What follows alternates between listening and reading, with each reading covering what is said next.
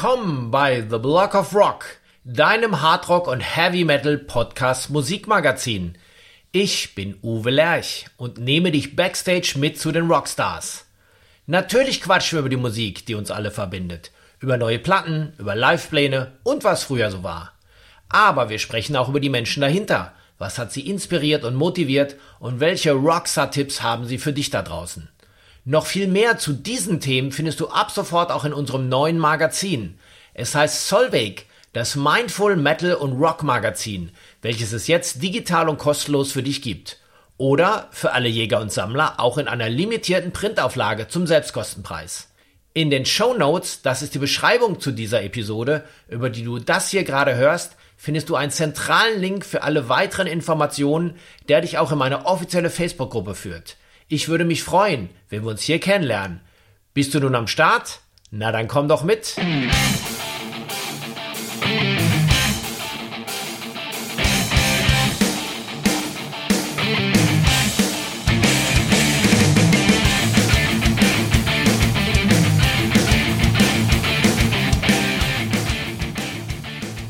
Hallo Leute, heute im Block of Rock ein alter Bekannter von mir, der Haki Hepke, mit dem ich eine, ja, mittlerweile 40 Jahre alte Freundschaft verbindet. Hallo Haki.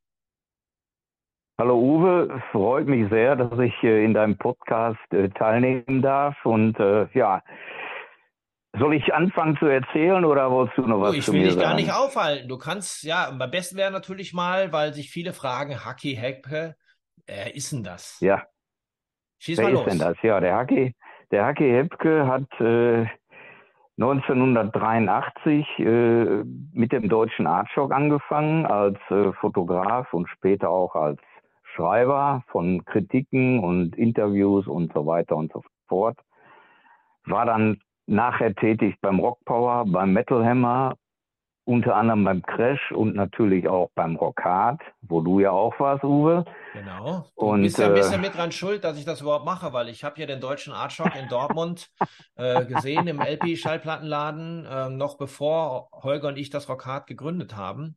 Das ist allerdings eine Ja, andere ich glaube, wir kamen ein halbes Jahr später. Ne? Oh, sorry, ich habe die unterbrochen. Ja, nee, nee, ist richtig. Wir, wir kamen, glaube ich, so knapp ein halbes Jahr später. Ihr hattet die ersten Ausgaben schon da Ja. und da haben wir uns natürlich gewundert, was Ja. sind das denn für Bands, die da drin stehen, die wir ja zum Teil nicht kannten oder wo nur über Importwege die, die Platten bekommen haben. Aber du warst ja tatsächlich immer präsent. Wir kannten uns schon vom Sehen aus der Zeche, aber ähm, Ja. ja, du, ich kann mich an deine rote Hose erinnern, die du damals hattest. Ähm, und äh, Ja. deine schöne Fokuhila-Frisur, die damals ja auch Mode war. Und ähm, ja, so bist du quasi reingekommen in die ganze Branche. Ja, äh, ich sag mal so, anfangen müsste ich eigentlich äh, in den 60er Jahren. Also ich bin Jahrgang 51, also für alle jüngeren Alter Sack schon. Und äh, ich bin eigentlich so in den Mitte der 60er Jahre eigentlich so musikbekloppt geworden, wie ich heute immer noch bin. Und schuld an der ganzen Misere oder nicht Misere, sondern einfach an dieser geilen Kiste ist, sind die Stones, die mich damals total angefixt haben. I Wanna Be Your Man müsste sich jeder mal irgendwann anhören. Das war eigentlich so der erste Song, der mich so richtig so in die, die Rockecke gebracht hat. Und äh, von da an ging es eigentlich weiter mit äh, irgendwann die ersten Konzerte 1965 und äh, die ersten großen Festivals hier im Ruhrgebiet, in der Grugerhalle, äh, Essener Songtage oder äh, Rockpop in, nee, nicht Rockpop in Konzert, sondern hieß äh, Pop und Blues Festival, genau. Äh, in, bei diesen Festivals habe ich unter anderem damals äh, das erste Mal Purple gesehen, Taste gesehen, Nice und Pink Floyd. Äh, 1970 dann äh, Black Sabbath und ach, ich weiß nicht, was mir fällt mir jetzt im Moment alles nicht so ein. Und äh, so ist das bei mir weitergegangen, bis dann irgendwann Anfang der 80er oder Ende der 70er dann irgendwann ja die New Wave of British Heavy Metal und eben halt Heavy Metal äh, irgendwie so bekannt wurde. Und das war natürlich dann für mich so, ja, die Musik ist es und die wird es auch immer bleiben. Ja, und irgendwann äh, habe ich dann den Mike kennengelernt, der eigentlich ja, äh, sag ich mal, äh, noch mehr äh, Leute kennt und auch damals schon kannte.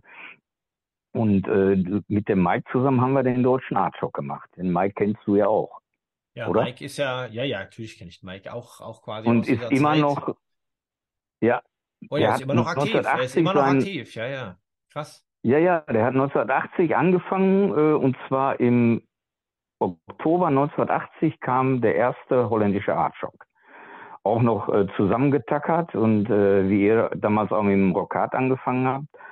Und äh, er ist immer noch äh, mit seinem Magazin äh, tätig. Das heißt also in Holland, Belgien, Luxemburg gibt's das immer noch.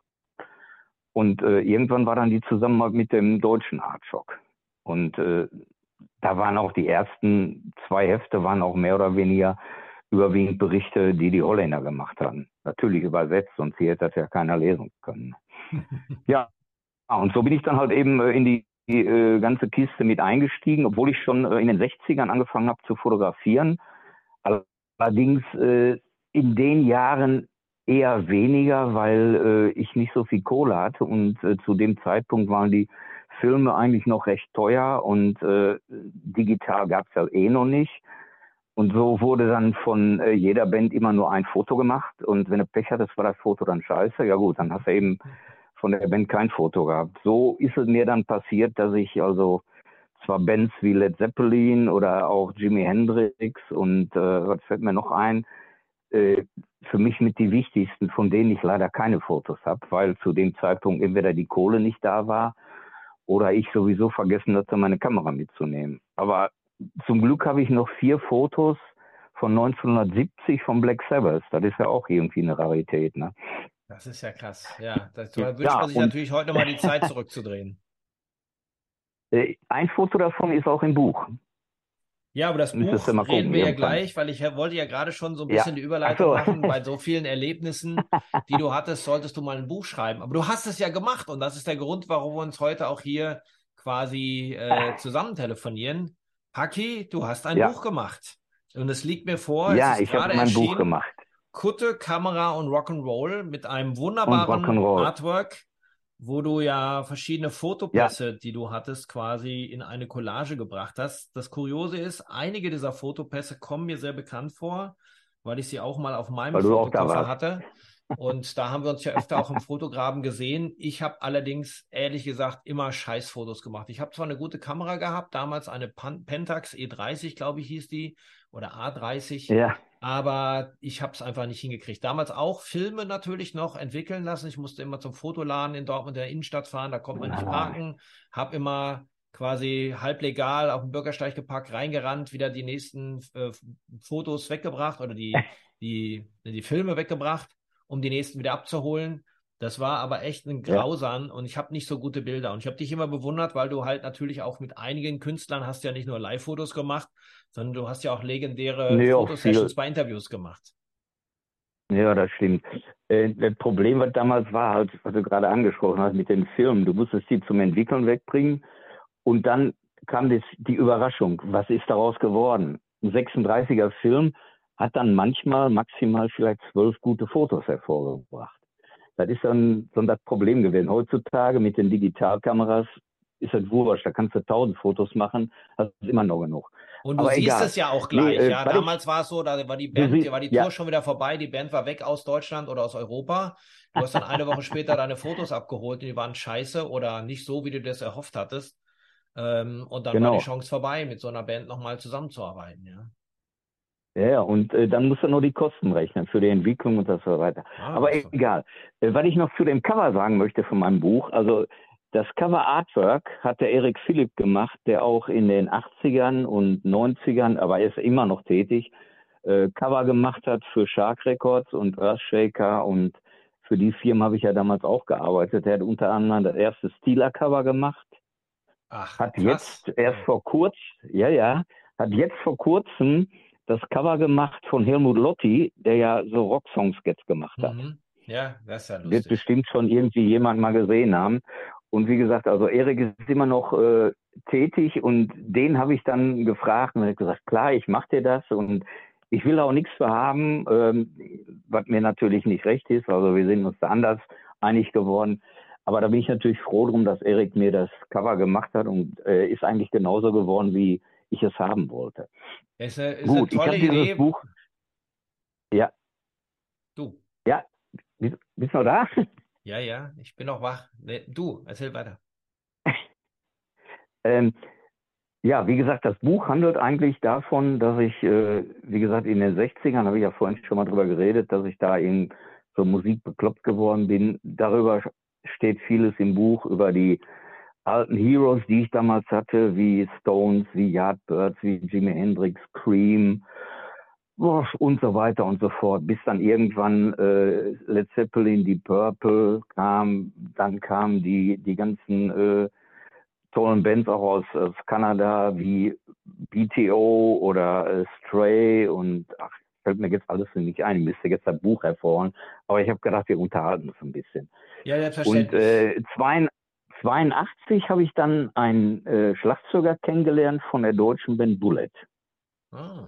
Und äh, die haben ja damals beim Dieter Dirks ein Album aufgenommen und äh, haben dann im Zuge dieses, Dirks hatte ja auch so seine Connection, konnten dann äh, bei der äh, Number of the Beast Tour Maiden in Frankreich und Belgien supporten.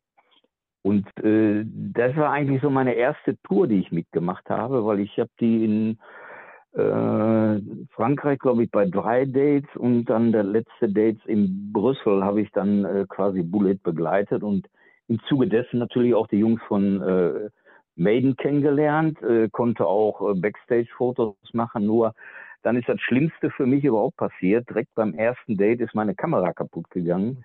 Und so konnte ich dann die vier Dates, die ich mit Maiden mitgemacht habe und vielmehr mit Bullet und Maiden, äh, kein Foto mehr machen. Äh, allerdings äh, wurde ich dann von Maiden für äh, die Show in Bochum in der, damals, wie hieß die nochmal, Rolandhalle? Rolandhalle. Hm. Übrigens mit einer französischen Vorgruppe mit Trust. Trust, genau. Und äh, in Düsseldorf äh, habe ich dann auch nochmal einen Tourpass bekommen und da konnte ich dann natürlich auch Fotos machen, ah, okay. weil dann meine Kamera wieder IO war. Ah, ja, und so ging das eigentlich weiter. Ich sag mal so, die äh, angefangen mit 83 mit dem Artshock. Von da an muss ich sagen, habe ich also, glaube ich, äh, in den Jahren 83 bis 87, 88, ja, so wöchentlich vier, fünf Konzerte war, glaube ich, äh, kein Problem. Es war ja damals auch noch nicht verkehrstechnisch so schlimm. Also du bist mal morgens eben nach München gefahren oder nach Hamburg. Äh, heutzutage brauchst du nach München, glaube ich, acht Stunden und dann kannst du das schon vergessen. Aber äh, ja, wie gesagt, und äh, von diesen ganzen Sachen handelt mein Buch und äh, da ist sogar meine 1987 verfasste Rockhistorie mit drin, die ich unbedingt dabei haben wollte, die damals ja beim Crash veröffentlicht wurde. Und äh, die habe ich ein bisschen umgeschrieben und äh, ich wollte die drin haben, weil ich glaube, für jüngere Leute ist es vielleicht gar nicht so uninteressant, so über Bands, die Ende der 60er äh, Rock oder Bluesrock gespielt haben, der für mich eigentlich heute noch immer da ist. Und äh, ich bin auch sicher, wenn sich viele Jüngere das mal anhören, dann werden sie sagen, boah, ist das geil. Wie Spooky Tooth oder wie die Yardbirds oder äh, Yardbirds, ja gut, da muss man dann sagen, da war Jimmy Page, da war Jeff Beck, da war Eric Clapton, absolute Guitar Heroes. Ja, und das ist dann mein Buch. Natürlich dann auch über die Zeiten, äh, als ich in äh, Studios oder für Plattenfirmen gearbeitet habe. Hier in Gelsenkirchen gab es ja damals das Radstudio und danach das TNT-Studio, äh, wo auch diverse bekanntere Bands aufgenommen haben im Radstudio, unter anderem Axel Rudi Pell, und äh, Stratovarius waren in Gelsenkirchen im Studio, Holy Mother, ähm, Sodom hat auch im TMT-Studio aufgenommen. Damals war der Andy Brinks noch dabei. Ja, und äh, so habe ich dann auch viele äh, nette Musiker kennengelernt und viele tolle Geschichten, äh, die man darüber erzählen kann. Und die habe ich dann halt eben in dem Buch verfasst. Und jetzt liegt es auf der Ladentheke. Genau, ja. es liegt auch bei mir im Wohnzimmer auf der Couch, weil ich mir tatsächlich jeden Tag immer so eine Anekdote äh, vorknüpfe. ich fand's stark. Äh, gleich zu Anfang äh, erzählst du ja von deinem ersten Stones-Konzert 65, das ist ja mein Geburtsjahr. Ja. Ähm, wo du für 8 Mark bei den Stones warst. Das ist natürlich schon krass. 8 Mark bei den Stones. Ja, in der Grugerhalle, ja. Was damals für Preise waren. Allerdings, ja, die Preise waren genial. Allerdings äh, haben die gerade mal 35 Minuten gespielt. Da waren ja, weiß ich nicht, äh, an dem Tag fünf Bands, die da gespielt haben. Äh, die erste Show fing um 15 Uhr, glaube ich, an und die zweite Show um 20 Uhr. Also das war irgendwie so zwei Shows an einem Tag und äh, wie gesagt, die Stones waren dann der Headliner sozusagen, aber 35 Minuten. Gerade auf der Bühne schon wieder weg. Mhm. Und hast teilweise nichts verstanden, weil die Mädels und die haben da gekreischt und geschrien. Also äh, vor der Bühne hast du so ein bisschen gehört, weil die hatten ja damals nicht so bombastische Anlagen wie heute. Ne? Na ja, klar. Da stand drei ja Boxen auf der Bühne und das war's. Ne? Ja, ähm, und wenn man dann so ein bisschen nach vorne blickt äh, und, nicht nur blickt, sondern auch blättert, dann kommen dann so natürlich also auch ab 83 die Jahre, wo ich dann selber sage, wow, klar, da war ich ja auch dabei. Ähm, Geschichten wie Rockpop in Concert. Heavy Sound. Natürlich dabei. Heavy Sound, ja, auch ganz groß. Ja. Auf dem einen anderen Foto tauche ich auch, auch auf. Und äh, wo ich natürlich wirklich lachen musste, ist die eine legendäre Geschichte mit Great White. ähm, da musste ich wirklich schmunzeln. Also die Fotos kenne ich natürlich, habe sie ja auch. Ähm, ich wusste ehrlich gesagt gar nicht mehr, wer sie gemacht hatte damals, aber jetzt weiß ich es ja wieder. Die Geschichte war ja, Great White haben ein Promokonzert gespielt in Bonn in der Biskuithalle. Biskuithalle, ähm, richtig. War, war, so, bevor Great White dann in den USA groß war. Die waren ja mal für eine Zeit wirklich eine der größten neueren Rockbands in den USA, damals auch mit Once Bitten, Twice Shy, zwei Alben sehr groß ja. in den USA und Hammer. die Alben aber davor waren, man merkte schon, ich sag mal, wir im Underground kannten ja Great White schon von, von anderen Veröffentlichungen und dann kam aber so das erste Album, wo so ein bisschen mal, ich glaube, da hatte die deutsche EMI auch Druck, Great White in Europa mal ein Stück nach vorne zu bringen ja. und dann wurden die eingeladen für ein Promokonzert in Bonn. Ich kann mich auch an das Konzert noch erinnern und danach gab es dann quasi ein Treffen mit der Band. Und da waren wir Journalisten, war. alle Mann dabei. Ich kann mich erinnern, dass ich zu der Zeit einen ja, der lange Mantel. Der lange Mantel hatte, genau, diesen legendären Jeansmantel, ähm, wo mir der Bassist von ja. Great White, der damalige, der wollte mir diesen Mantel abluchsen, weil er den so cool fand. Der Mantel war quasi aus alten Jeans, die man quasi zusammengenäht hat zu einem Mantel. Es gab mal so eine Zeit, Mitte der 80er, ja. da war das modern, sowas als Jacke zu haben.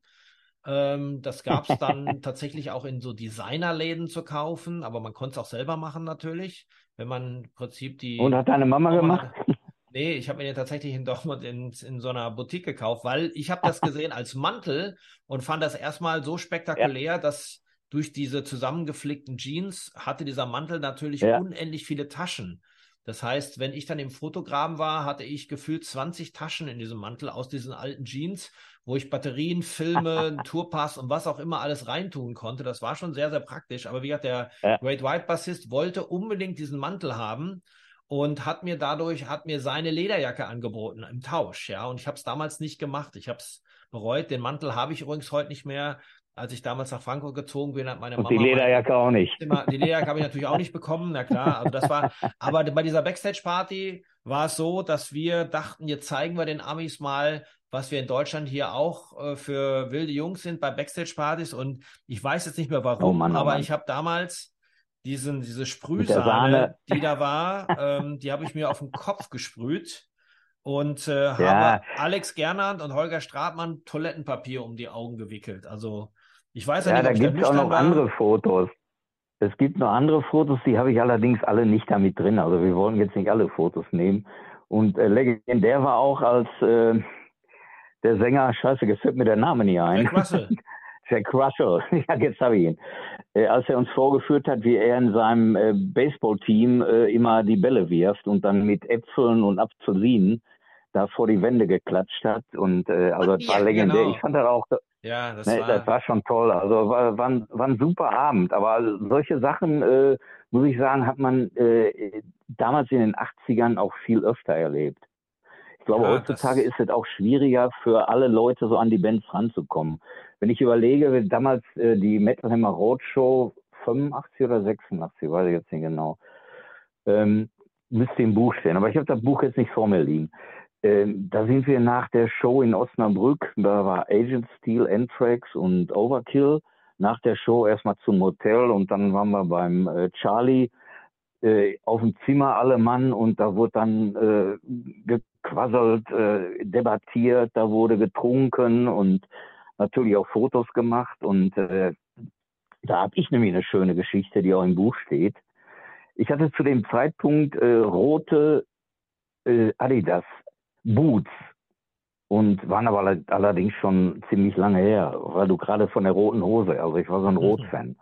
Und äh, Charlie äh, dann im Hotel, boah, coole, G, äh, coole äh, Boots, äh, die würde ich gerne auch haben. Wo gibt's sie denn? Bei uns in Amerika gibt's sie nicht. Ja, ich sag, pass auf, ich sehe euch ja äh, paar Tage später, spielt ihr dann nochmal in Bochum in der Zeche. Ich gucke mal, ob ich die irgendwo besorgen kann. Was hast du denn für eine Größe? Ja, 43, also meine Größe.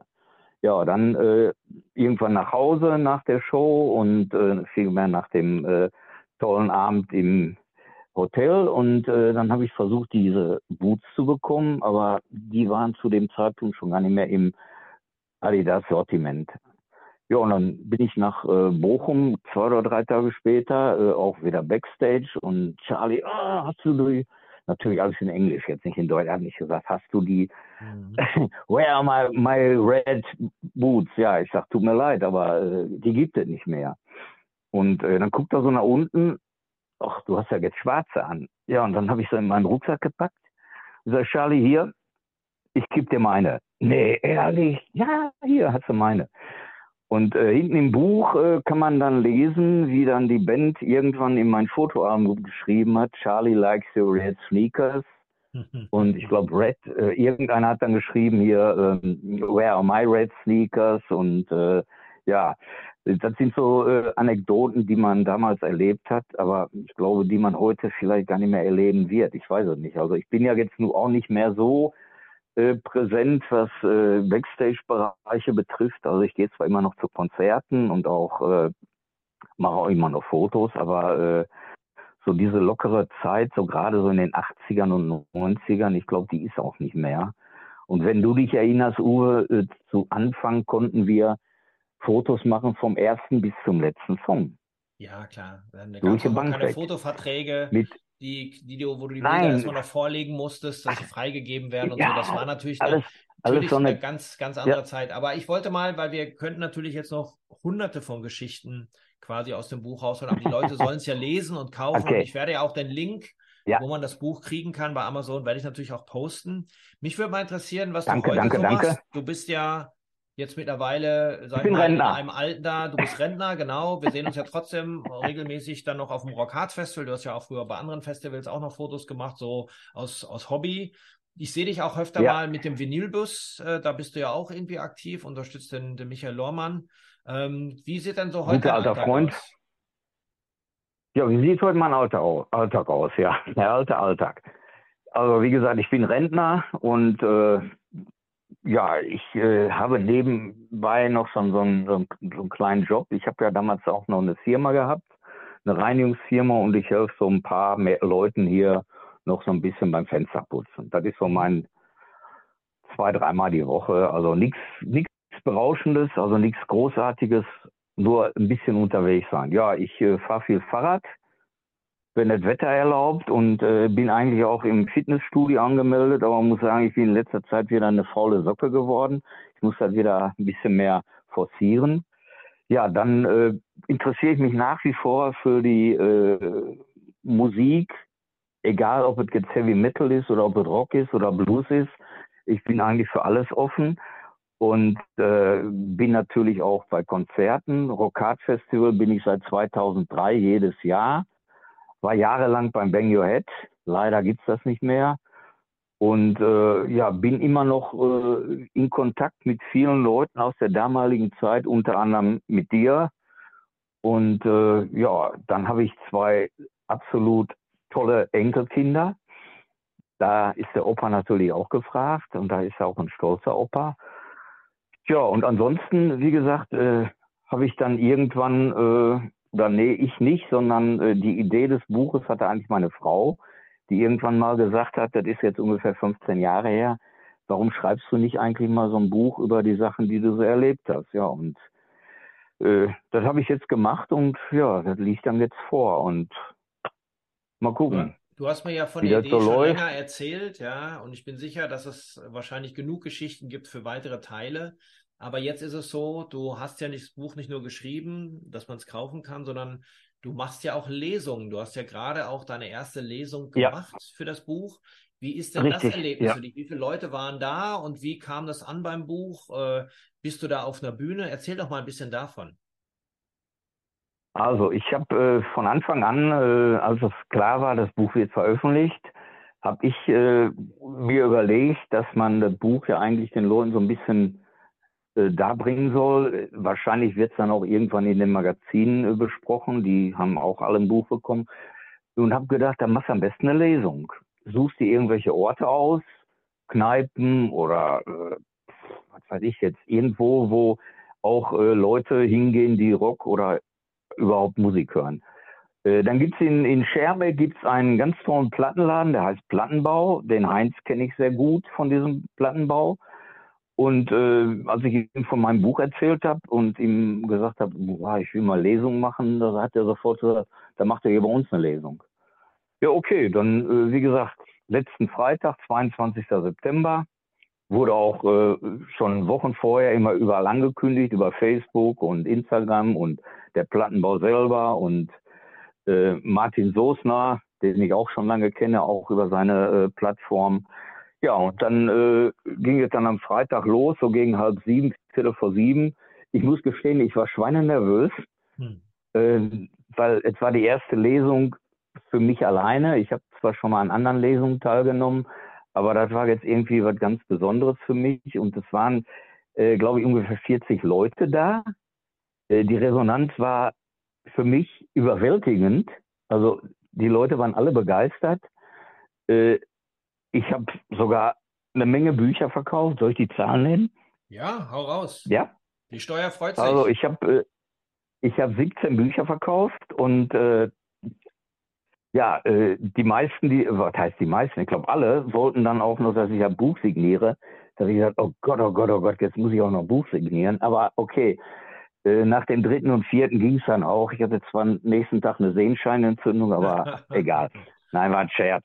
Nein, das war wirklich toll und äh, ich äh, bin jetzt im Moment dabei, äh, speziell auch hier bei uns in Gelsenkirchen oder speziell im Ruhrgebiet, Dortmund, Essen zu gucken, dass ich da irgendwelche äh, Kneipen, Cafés oder andere Eventräume finde, wo ich dann meine mein Buch vorstellen kann, ein bisschen erzähle, ein bisschen aus dem Buch lese und äh, ja, das ist so meine Planung. Äh, Im November bin ich dann, äh, am 3. November bin ich auf jeden Fall beim Marc Debus, der mein Buch verlegt hat. Also ist mein Verleger, der hat es nicht verlegt, sondern das ist der Verlag.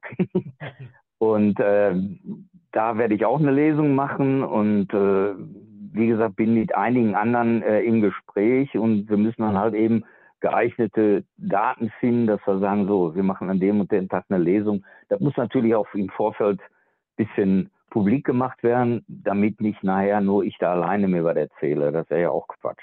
Also Leute, ja, wenn ihr das hier hört, ich mache mal gerade einen Aufruf an meine Hörer. Wenn ihr das hier hört, weltweit, aber natürlich primär meine deutschen Hörer, wenn ihr Bock habt, dass Haki auch zu euch kommt, in euren Laden, in eure Bar, in eure Kneipe, Plattenladen, dann kontaktiert ihn doch. Aber ihr findet ihn auch auf Facebook unter Haki Hepke. Dort äh, könnt ihr ihn gerne Haki anschreiben. Haki E Hepke, genau. Und äh, Haki H, nee, nee, Haki HE. Okay. Steht Haki, ah ja, Haki HE, stimmt. Ja, stimmt. Haki HE, ja. genau. Ne? Dort findet ihr ihn ja. ähm, und könnt ihn gerne kontakten. Er beißt nicht. Und äh, der kommt nee. sicherlich gerne dann zu euch, um auch spannende Geschichten aus diesem Buch äh, vorzulesen. Ich freue mich drauf, wenn ich gleich noch ein bisschen weiter schmögen kann. Ähm, und wünsche dir natürlich auch alles Gute. Wir sehen uns ja dann bei der Lesung in Neuansbach. Das ist ja von mir, von Frankfurt aus nicht weit. Das ist ja eine ja. gute halbe Stunde und dann trinken wir hoffentlich auch einen guten Whisky, weil das ist ja noch ein anderes Hobby von dir. Aber das ist, glaube ich, ein abendfüllendes Thema, über das wir bei unserem ja. nächsten Gespräch sprechen können. Und ähm, da, bin ich auf jeden Fall machen. da bin ich sehr, sehr gespannt, was du dazu erzählen. Da bist du ja schon lange, lange Spezialist. Äh, da kenne ich mich tatsächlich nicht so gut aus, zumindest nicht in der Region, wo du am Start bist. Du bist ja eher auf der britischen Insel am Start, dort, wo es nach Torf riecht und schmeckt. Genau, ja. Das ist so mein, mein Lieblingswhisky. Aber egal.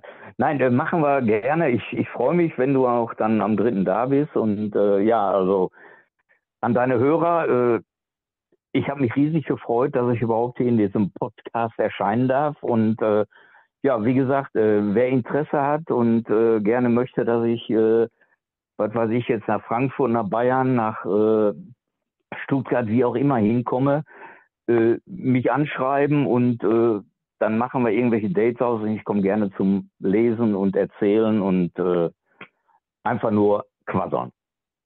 Haki, vielen Gut. Dank. Vielen Dank für deine Zeit. Äh, ich fand das extrem unterhaltsam. Ich glaube, wir hätten hier noch einen Fünf-Stunden-Podcast rausmachen können. Aber ich denke, die wichtigen Informationen sind jetzt letztendlich verbreitet worden. Ich drücke dir alles, alle Daumen für das Buch. Und äh, ja, ja, wir sehen uns demnächst bei der Lesung. Alles Gute, Haki. Mach's gut. Ciao. Ich danke dir auch, Uwe. Ciao.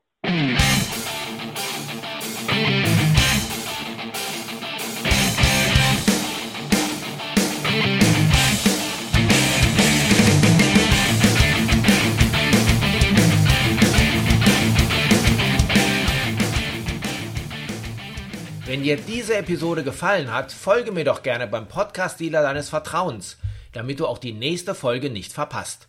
Du bekommst die ganze Staffel als kostenloses Abo unter anderem bei Spotify, Apple Podcast, Amazon Music, Audio Now, Deezer, Soundcloud, YouTube, dem Podcast-Portal von Google, in der App von Radio Bob oder natürlich über meine Homepage theblogofrock.com. Höre dir dort auch die bereits veröffentlichten Stories an, denn regelmäßig gibt es hier neues Futter. Und vor allem erzähle es deinen Freunden und teile die frohe Kunde auf Social Media. Und nicht vergessen, Solveig, das Mindful Metal und Rock Magazin, wartet digital und kostenlos auf dich. Alles klar? Dann hören wir uns ja beim nächsten Mal. Bis dahin, keep on rockin'!